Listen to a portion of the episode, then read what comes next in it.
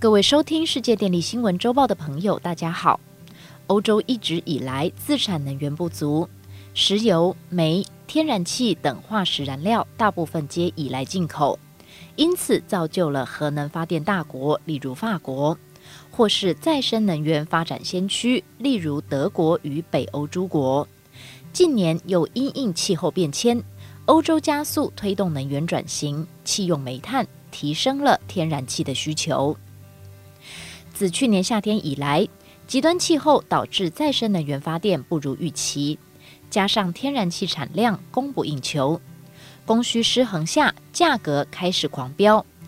各国电业改采燃煤发电，因应的结果，使得燃煤需求及价格也跟着上涨。接着，今年二月俄乌战争爆发，天然气价格更是应声暴涨，进一步加剧了各项能源价格的飙涨。而俄罗斯由于俄乌战争受到欧盟的制裁，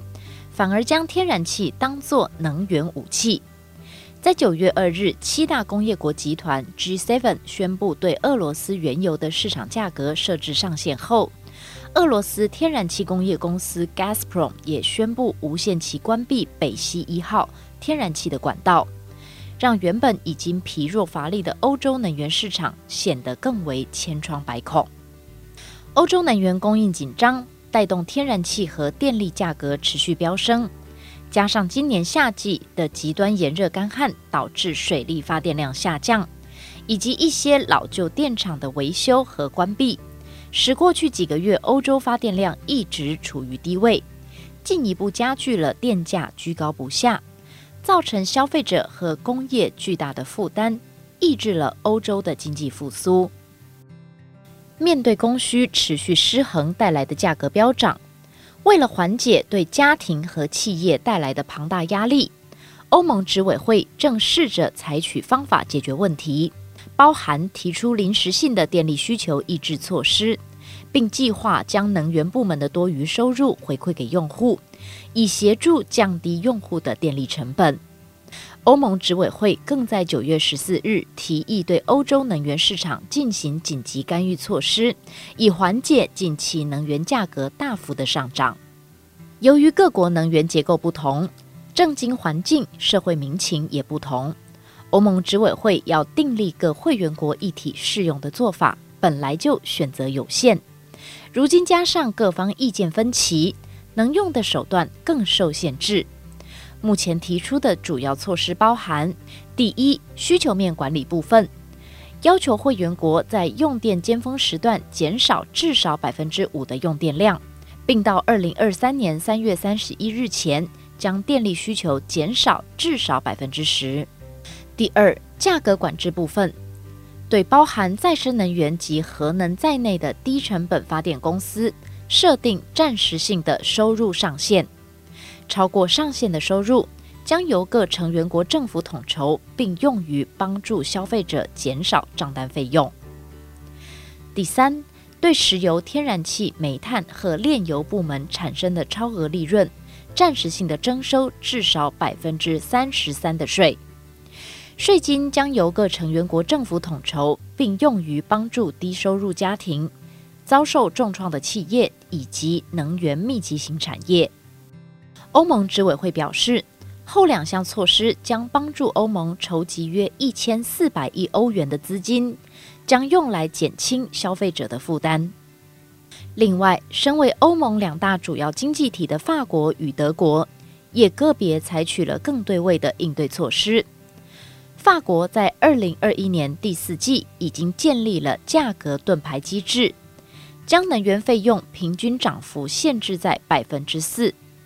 而今年九月十四日，法国更宣布，二零二三年将延续价格盾牌机制，将家庭电力和天然气价格调涨幅度限制在百分之十五以内。根据法国财政部估计，如果明年没有延续价格盾牌机制，电价涨幅至少会达到百分之一百二十。以法国电力供暖的家庭而言，在价格盾牌机制下，每月账单平均将增加二十欧元；没有价格盾牌的话，则为一百八十欧元。燃气供暖家庭在价格盾牌下，每月账单平均将增加二十五欧元；没有价格盾牌，则为两百欧元。法国财政部长表示，实施价格盾牌，明年将吸收相关成本约一百六十亿欧元。此外，也将对一千两百万户的低收入户家庭发放一次性补贴，预计花费十八亿欧元。而德国这边在九月四号宣布，将针对风电、太阳光电、燃煤、生殖能与核能等非燃气的发电业者设置利润上限。并征收暴利税。暴利税的目的在于透过削减能源公司从这段能源危机期间中取得的超额利润，并将款项用于资助六百五十亿欧元的一篮子救济措施，将用来缓解通膨飙升和能源价格上涨带来的冲击，减轻用户的负担，实现以合理的价格满足基本电力需求的政策目标。德国的救济措施当中，主要有一个电价刹车机制，允许家庭和中小企业等用户在基本消费额度内仍享有折扣电费，而超过的部分则不设价格上限，而与市场价格联动。一方面保障较为脆弱用户的基本用电，另一方面则希望透过价格机制促使用户节约用电。另外，除了在供应面努力寻找替代来源，降低对俄罗斯的依赖以外，德法两国对于需求面也实施节能措施及行政干预手段，包括法国近期严格规定，公共场所开空调必须关门，否则将面临罚款。德国多家大型商场停止使用电扶梯，顾客只能爬楼梯逛商场。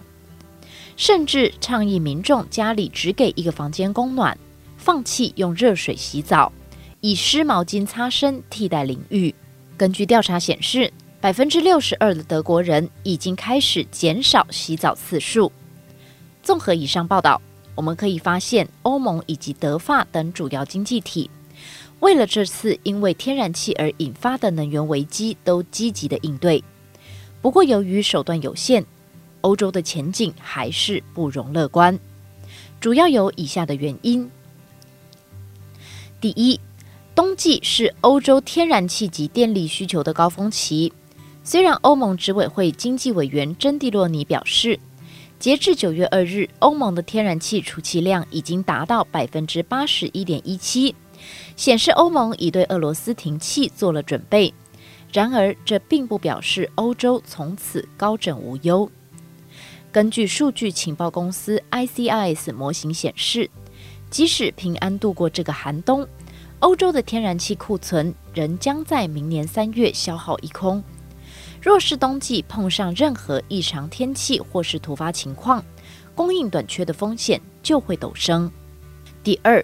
依据欧盟统计局八月三十一日公布的统计数据显示，欧元区能源和食品价格持续飙升。八月通膨率达百分之九点一，超出市场预期，再创历史新高。根据预测，随着俄罗斯暂停对欧洲供应天然气，欧元区通膨率还未触顶。第三，全球三大信用平等机构之一的惠誉认为，在俄罗斯天然气进口中断而缺乏短期替代品的影响下，欧洲可能出现经济衰退。德国和意大利等国的国内生产总值 GDP 将在二零二三年受到影响。另外，像是瑞士这样的中立国家，即使拥有阿尔卑斯山腹地的数百座水利电厂，夏季虽然能轻松自给自足，但一到冬季，能源需求大增，河流水位下降，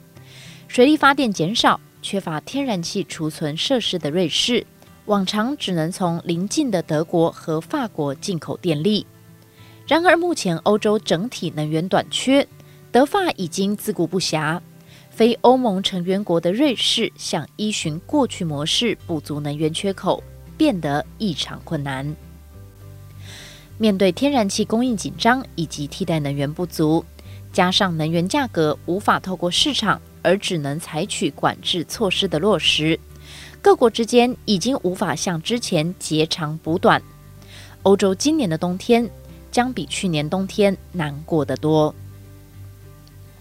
以上是本周世界电力新闻周报的整理报道。国际上电力的大小事，我们会持续密切关注，并且跟大家分享。如果喜欢我们的频道，欢迎与好朋友分享哦。我们下周再会。